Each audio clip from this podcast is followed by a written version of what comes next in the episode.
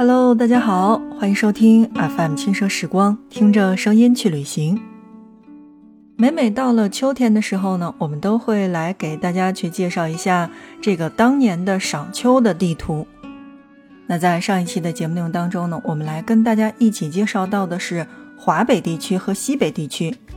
而在今天的节目内容当中呀，让我们一起走进东北地区。东北地区第一个。那映入眼帘的，大家想到的一定是大兴安岭。没错，秋天的大兴安岭是所有摄影爱好者的向往之地，目之所及皆是一片金黄。额尔古纳更是被誉为叫做中国最美白桦林，深秋时节层林尽染，仿佛是油画一般。其实我们都知道哈，东北的地区是纬度比较偏高的。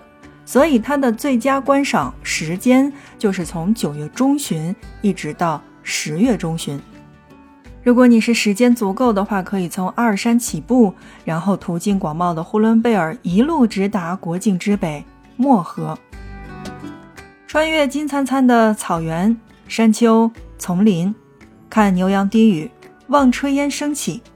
清晨的时候呢，可以看看森林间美丽的精灵，也就是我们所谓的麋鹿。当木叶降临，伴随着繁星入眠，所以我会觉得，呃，整体来说的话，那大兴安岭是非常非常不错的一个东北的选择。当然，如果你的时间是比较少的话，那你是集中起来想去看一看秋景，阿尔山的森林公园就是你的第一首选。当然，我会觉得去到了阿尔山嘛，那可以看一看阿尔山的火车站也不错。因为阿尔山的火车站呢是被评为了叫做全国最美的小火车站。当然，除了这一些地方之外呢，那我会觉得白狼站的鹿村是非常非常值得大家一去的。如果你没有时间去，其实完全可以去看一看刘涛老师带着的那一期那个《亲爱的客栈》，因为曾经哈《亲爱的客栈》的一季就是在鹿村开始拍摄的。那除此之外呢？呃，在东北的话，我会觉得吉林的长白山也是一个不错的赏秋的地方。秋季呢是长白山色彩最为丰富的季节。你比如说像红枫、绿松、白桦与蓝天相映，真的是美不胜收。所以我会觉得长白山的秋天也是不可低估的秋色。最佳的赏秋时间其实也是九月的中旬到十月的上旬。为什么来介绍长白山？是因为长白山地区的树木是比较繁茂的，植被种类已经多达了两千多种。一到秋季，哈，那真的是红黄交相辉映。好，正在收听到的是 FM 轻奢时光，听着声音去旅行。在今天的节目内容当中呢，我们来跟大家一起聊到的是你家附近的那些秋色。接下来的时间内容当中呢，让我们把目光去转向西南地区，来关注西南地区的秋色。西南，西南，那跟南相关，那秋色呢来的要晚一些。如果是时间充裕的小伙伴的话，不妨可以在十一月的时候选择去到西南去赏秋。西南地区第一个，那我要介绍到的就是云南腾冲。这个地方其实我们在去年的秋季的节目当中呢，就已经给大家介绍过了。因为这个地方真的是很美，银杏村可以泡温泉。不知道大家哈对去年的这一期节目还有没有印象？但我会觉得云南的这个腾冲是真的值得一去。腾冲的银杏村灿然铺地，古镇的石板路上市井充满了生活的气息。深宅老院里的西洋物件陈述着他们当年见过的世面，腾冲的慢生活充满着世俗的烟火气息。那我们刚才也说了哈，这个西南西南嘛，它肯定是靠南的。那秋天呢来的是比较晚，所以它的最佳观赏期是十一月中旬到十二月初。首先第一个，那大家要打卡的就是银杏村。有着上万株银杏的顾东银杏村，有着灰色的矮墙，黄灿灿的银杏湛蓝透彻的天空，村民绕树而居，砌石为房，金黄的地面上呢，配上木质的桌椅和板凳，小院上门口挂着红灯笼，真的就是村在林中，林在家中，人在画中。所以，那我会觉得第一个选择一定是银杏村，而第二个呢，适合去赏秋的村落呢，应该是和顺古镇。和顺古镇呢，是依山而建的南高北低，以大石像为界。古镇的东面开发较多，已显露出客栈扎堆的这种热闹劲儿，而西面仍然是比较清静的，古民居和寺庙都集中在这个附近。你闭着眼睛想象一下，热腾腾的早市，还有野鸭湖上的肥鸭，因缺少路灯而格外幽静的夜，透着原汁原味的生活气息和宁静的味道。这就是我为什么来给大家去推荐和顺古镇的原因。我呢，其实是比较喜欢古镇的。那曾经在节目当中跟大家一起说过，不管是阳朔也好，丽江也罢，那我会觉得这些古镇住起来是非常的舒服，就是一眼望去这些古色古香的建筑，就会觉得，哎，我住了一个好地方。当然，也有小伙伴会抨击我说，你看现在的丽江多么商业化呀，一点都不好。但我并不这么认为。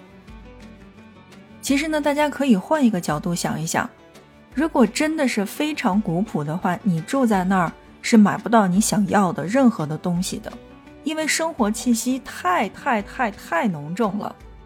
什么样的情况下是比较好的呢？那我会觉得就是那种早晨起来可以听见公鸡打鸣儿，看着热腾腾的早市，还有路上面的这些鸭子，以及已经要摆摊儿的这些人们。而在大上午的时候，会发现这些小街小巷当中呢，又非常的热闹，卖着各式各样的裙子、首饰。而在傍晚的时候呢，又会恢复到那种宁静当中。我觉得这种才是一个小镇、一个古镇应该有的风貌。毕竟，只有在商业化了的时候，他们才能挣到钱，这是一个好的循环。所以。在今天的节目内容当中，我推荐到的在西南地区的第二个赏秋的最佳的地方是和顺古镇。好，那看看时间，我们在最后的时间当中呢，来跟大家一起介绍一下华南地区。华南地区呢，其实也长银杏儿。那这个地方我要推荐到的是广东的韶关。很多人都会说。广东的秋天呢是非常奢侈的，也是非常短暂的。那要看什么人去说这个话。我会觉得，如果是两广地区的人的话，他们一定会非常认可这句话。但对于一个北方人来说，我并不这么认可。因为作为一个内蒙人，我只想说到的是，我这几天的秋天，就是广东的冬天温度。所以，在一个北方人看来，我会觉得广东根本就没有冬天，只不过是适合看秋景的这个季节会短一些。除了这个韶关可以赏银杏之外呢，著名的景点丹霞山也是不要错过的。那想要领略丹霞的美，可泛舟水上，看水上丹霞的变幻多姿；也可以走进丹霞山，近距离的去感受它的脉络和纹理。讲完了广东的韶关呢，广西人民就要探出头了。广西一定说：“哎，我龙脊梯田也是一个不错的选择呀。”金色龙脊层层铺金，景色格外的耀眼，收获也是在这个季节的。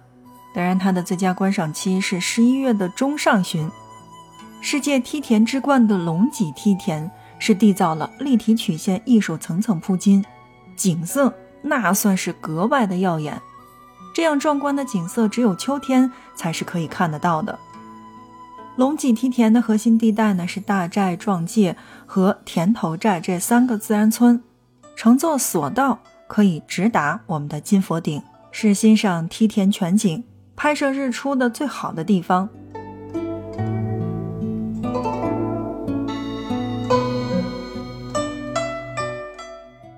中国这么大，我想去看看。其实有的时候呢，我们总会说，在这个季节去过的地方，那要不要换一个季节去一下呢？我会觉得还真的是这样。比如说呢，我们曾经在节目当中介绍过的大草原呼伦贝尔。你印象当中的呼伦贝尔应该是一眼望去都是蓝天白云和绿草地，但是我会觉得秋天也有不一样的美景。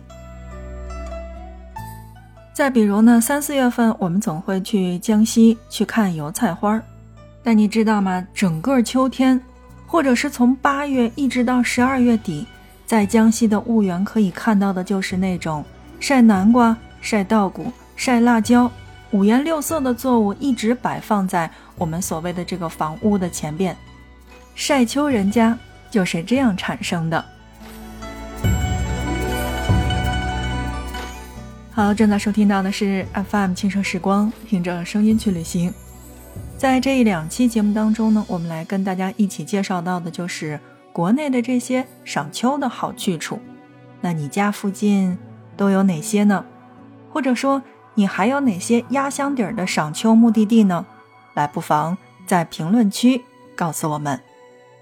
本期节目就是这样，感谢大家的收听。如果觉得还不错的话，欢迎点赞和转发。轻奢时光，我们下期不见不散。